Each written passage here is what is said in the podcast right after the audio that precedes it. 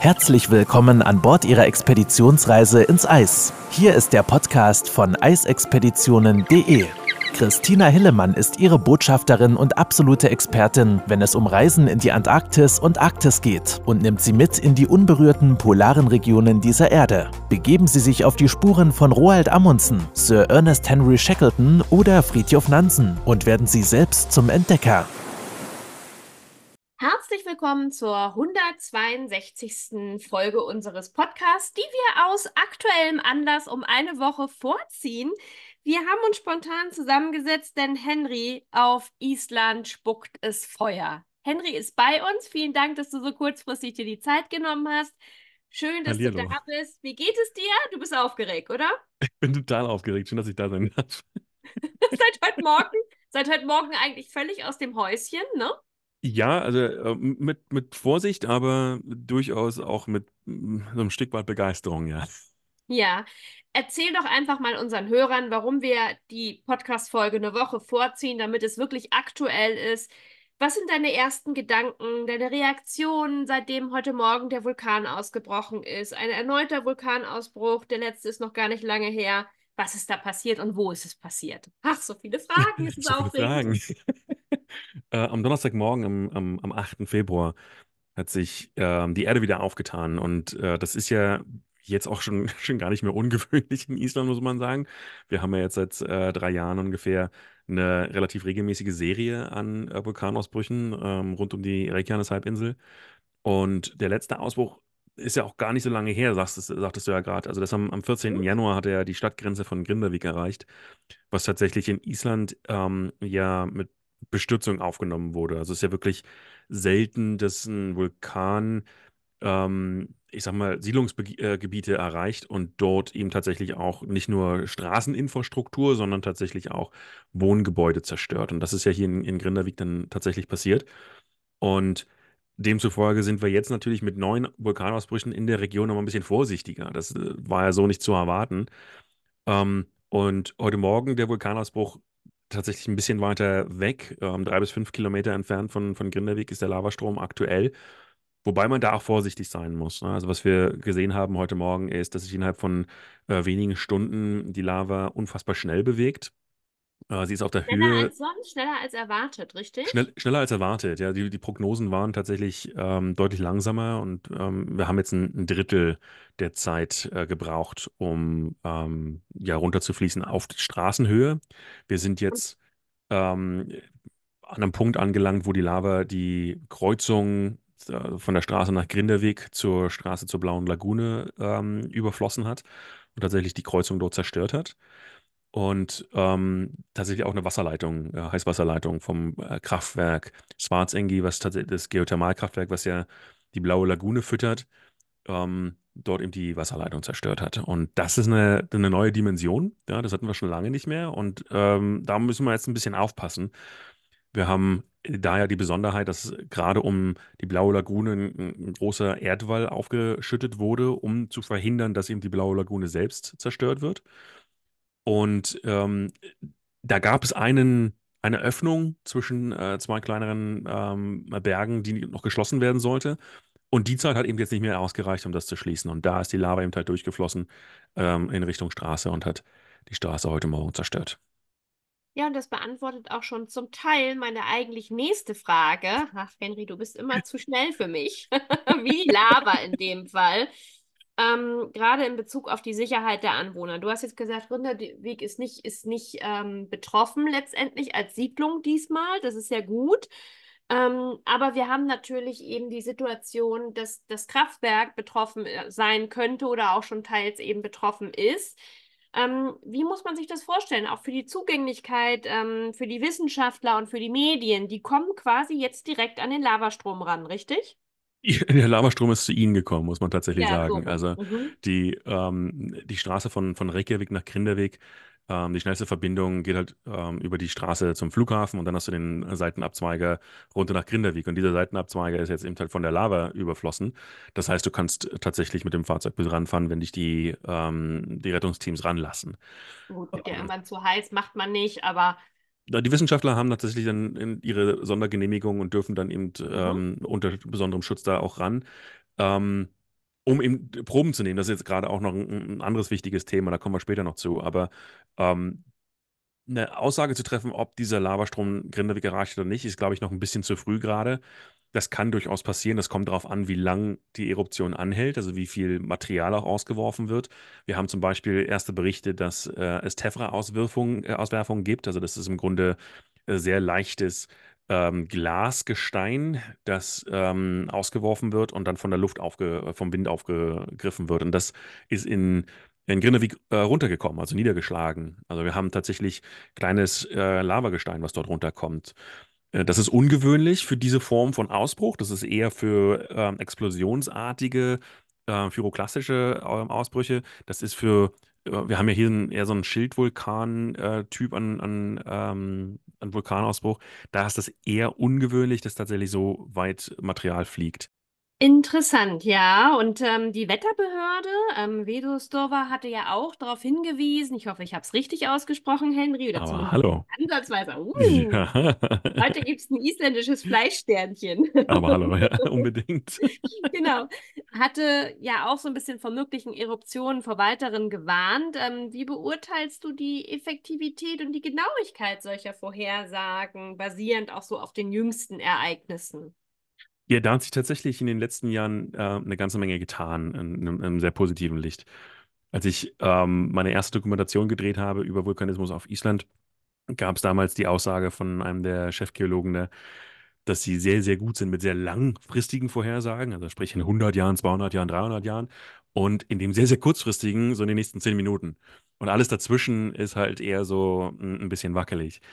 Die Tatsache, dass ähm, Island sehr, sehr gut überwacht wird mit ähm, Seismometern, äh, Seismographen, ähm, mit äh, ganz verschiedenen Satellitentechniken, ähm, führt ihm halt auch dazu, dass die Vorhersagen deutlich präziser werden. Und gerade auf der Reykjanes-Halbinsel haben wir das jetzt schon über einen längeren Zeitraum beobachten können, dass es eben tatsächlich dort eine Ansammlung von Magma in der Kruste gab.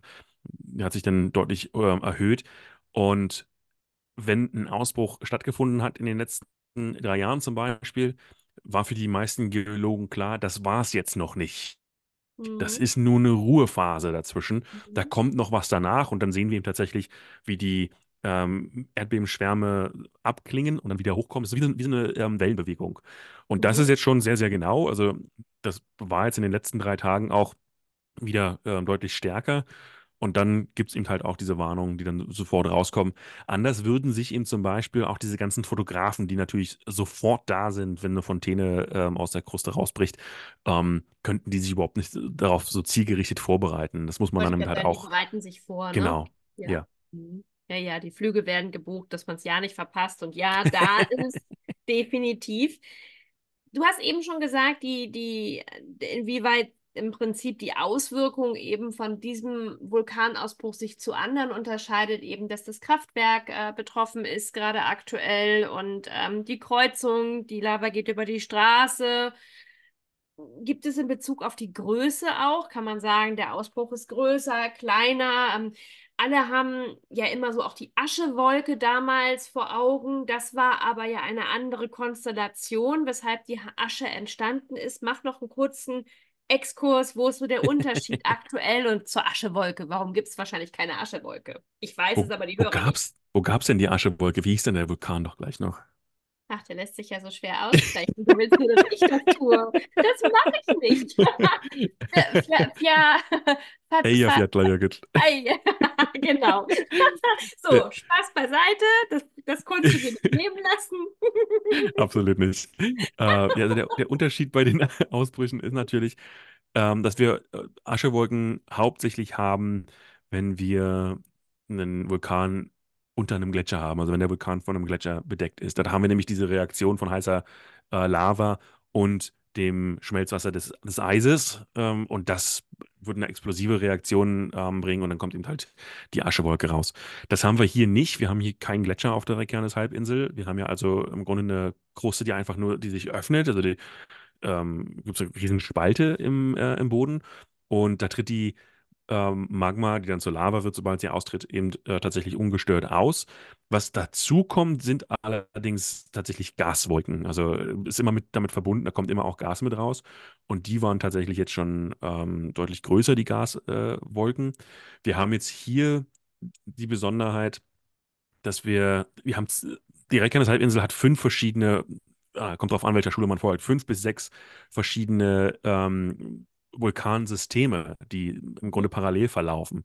Und die ersten drei ähm, Reykjanes Feuer, wie die jetzt gerade auch äh, genannt werden in einigen Foren, waren, äh, werden eher dem, ähm, Fiat, äh, dem, dem Fagradalsfjall-System zugeordnet, während die aktuell, die, die letzten zwei, eher der Schwarzengi-Systemik ähm, zugeordnet werden. Das muss noch bestätigt werden. Ähm, da gibt es verschiedene Analysen dann, über die, die Lava untersucht und geschaut, ähm, wie die chemische Konsistenz ist. Ähm, wir sehen aber auch, dass die, die Länge der, der ähm, Spalte, die sich öffnet, wo äh, Lava austritt, die verändert sich. Und wir haben jetzt zum Beispiel drei Kilometer lange Spalte, äh, die sich heute Morgen geöffnet hat. Das ist dann schon eine gute Länge, das muss man schon sagen. Also, das muss man auch mal einmal in Worte fassen. ja. Ja, das ist eine unfassbare Länge, während die, die erste zum Beispiel in 21, die war, ich glaube, 800 Meter oder so, was auch schon lang ist. Ne? Das ist schon ein ordentliches Stück, wenn man das abläuft. Das ist halt jetzt schon durchaus ein Unterschied. Ne? Also ähm, die, die, die Länge ist, die nimmt zu, aber dafür nimmt die Zeit des Ausbruchs ab. Also das Ausbruchsmaterial ist trotzdem recht groß und dann müssen wir jetzt abwarten, wie viel vom Volumen her ausgeworfen wird jetzt bei dieser ähm, Eruption. Aber ja, das, um das mal alles ins Verhältnis zu setzen, müssen wir das mal vergleichen. Wenn die Wissenschaftler jetzt Proben nehmen und du hattest ja auch schon drüber gesprochen, dass man quasi fast eigentlich mit dem Auto ranfahren kann und die Wissenschaftler natürlich auch ihre Analysen ziehen sollen, ihre Proben, Geologen, Vulkanologen.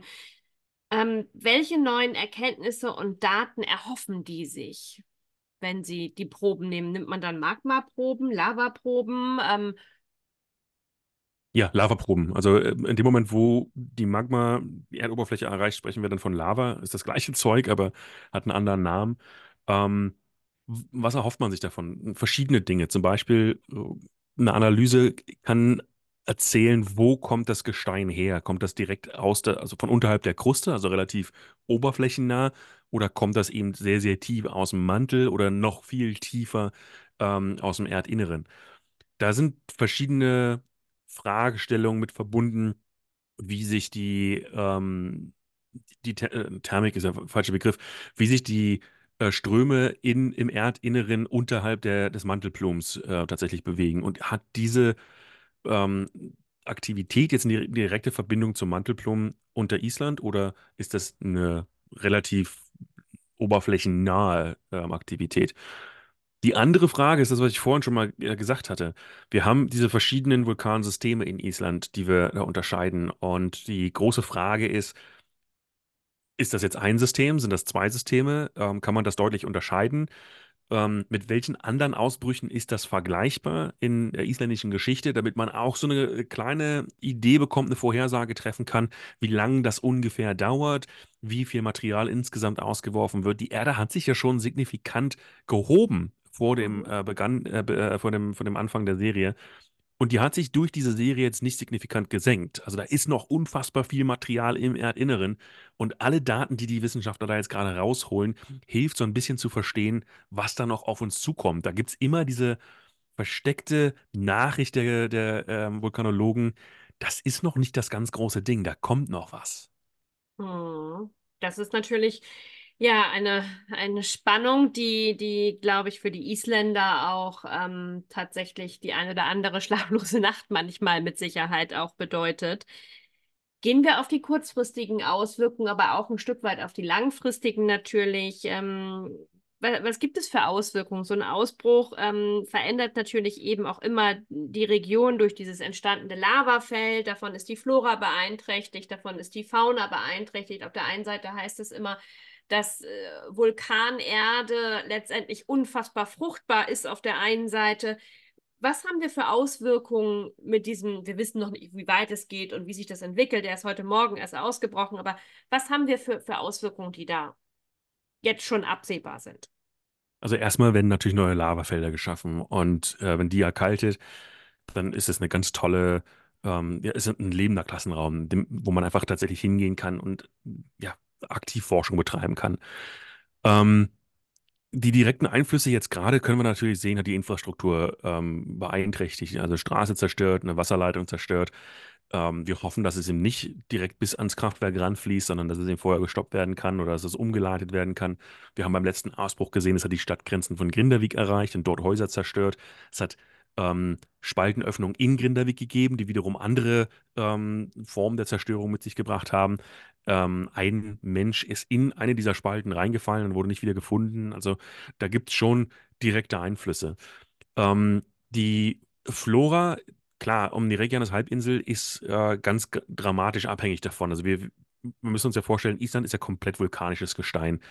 Ähm, und hier hat sich die Flora eben tatsächlich so ein bisschen spezialisiert darauf, ähm, das, das weitgehend auszunutzen.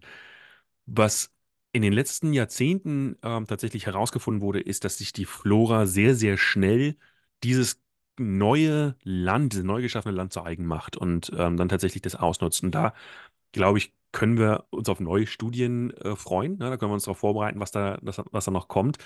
Insgesamt, ich glaube, die größte Gefahr, die wir jetzt haben, ist, was passiert für bewohnten Raum in Island, der ja nicht so viel ist, wenn wir uns die Gesamtfläche von Island anschauen. Deswegen ist, glaube ich, diese Eruptionsserie so gut beobachtet, weil es eben sehr, sehr nah an, ähm, an Siedlungen ist. Und zum anderen, welchen Einfluss haben die Gase, die ausgeworfen werden? Nicht nur auf den Flugverkehr, also können die den Flugverkehr beeinträchtigen, sondern eben tatsächlich auch haben die einen direkten Einfluss auf Bewohner, auf Land und Leute. Absolut. Weg von den Bewohnern, die das natürlich auch immer wieder erschüttert, aber genauso wie du ähm, es auch ein Stück weit gewohnt sind, dass es auch immer mehr wird. Ähm, darüber haben wir ja vorhin eingangs auch schon gesprochen. Gibt es aber ja auch durchaus einen Vulkanismus-Tourismus oder Vulkantourismus, nennen wir ihn so, Vulkantourismus und auch diese öffentliche Wahrnehmung. Also auch hier war natürlich überall schon das Thema bei uns auch im Team, dass jetzt der Vulkan ausgebrochen ist. Du hast mir es heute Morgen gleich geschickt, dann haben wir gleich drüber gesprochen und gesagt, gut, da müssen wir die Folge vorziehen, einen, einen Freitag eher, sozusagen einen Donnerstag eher für Freitag. Aber es ist natürlich auch so, dass die Touristen das anzieht. Und ähm, das passiert jetzt ja mit Sicherheit. Jeder versucht noch einen Flug dorthin zu buchen. Und ähm, das Interesse ist, glaube ich, sehr, sehr groß, das zu erleben. Das haben wir auch im letzten Jahr erlebt, als es in den Sommermonaten soweit war und nicht im tiefsten Winter wie jetzt im Januar, wo man mit Schneestürmen zum Teil, das ist ja auch nicht so angenehm dann für die Touristen teilweise. Ähm, wie ist das? Wie, wie macht das die Regierung, ähm, dass man auch so ein bisschen die Sicherheit, also sowohl für die Bevölkerung, aber auch die Touristen abschirmt? Was, was lässt die Regierung sich einfallen? Weil ähm, es ist ja nicht ganz ohne. Also man, die, du hast vorhin so lapidar gesagt, dann fährt man mit dem Auto daran. Aber natürlich hast du auch revidiert, dass es eine Sondergenehmigung bedarf, weil es ist eben eine Hitze, eine unfassbare Hitze, je dichter du diesem Feld kommst oder dieser Lavamasse. Und deswegen wird es ja mit Sicherheit auch Vorkehrungen geben.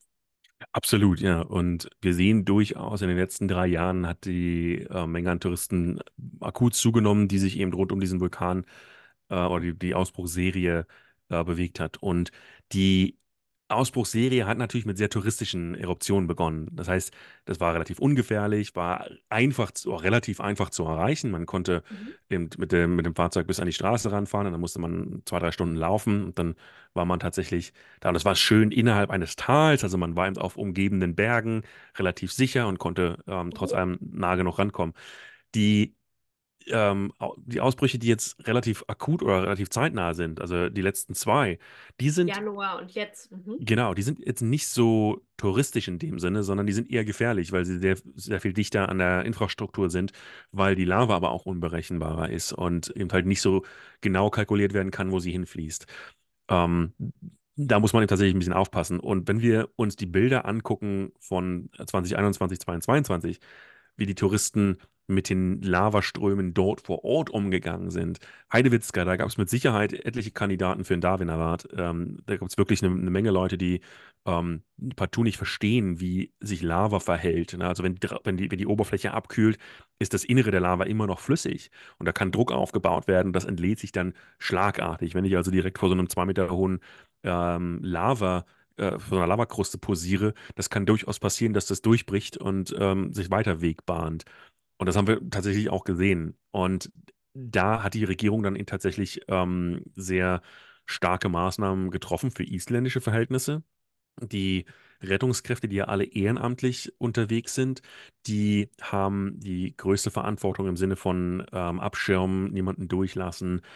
Äh, wenn es denn ähm, Forschergruppen oder sowas gibt, äh, die dorthin gehen, dann ist immer ein Rettungsteam mit dabei, dass die eben halt ähm, versorgt sind. Ähm, im Moment gibt es ganz viele große Warnungen und die werden durch alle Kanäle, nicht nur von der Regierung, sondern von der Regierung dann weiter verbreitet, von ähm, lokalen Tourismusanbietern und so weiter, die eben ganz klipp und klar sagen, kommt nicht hierher.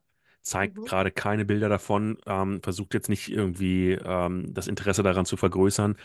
Lasst uns im Nachgang darüber berichten und äh, mit der Forschung darauf reagieren, aber kommt jetzt als Touristen nicht hierher, das ist nicht sicher und ihr kommt nicht so einfach dort ran.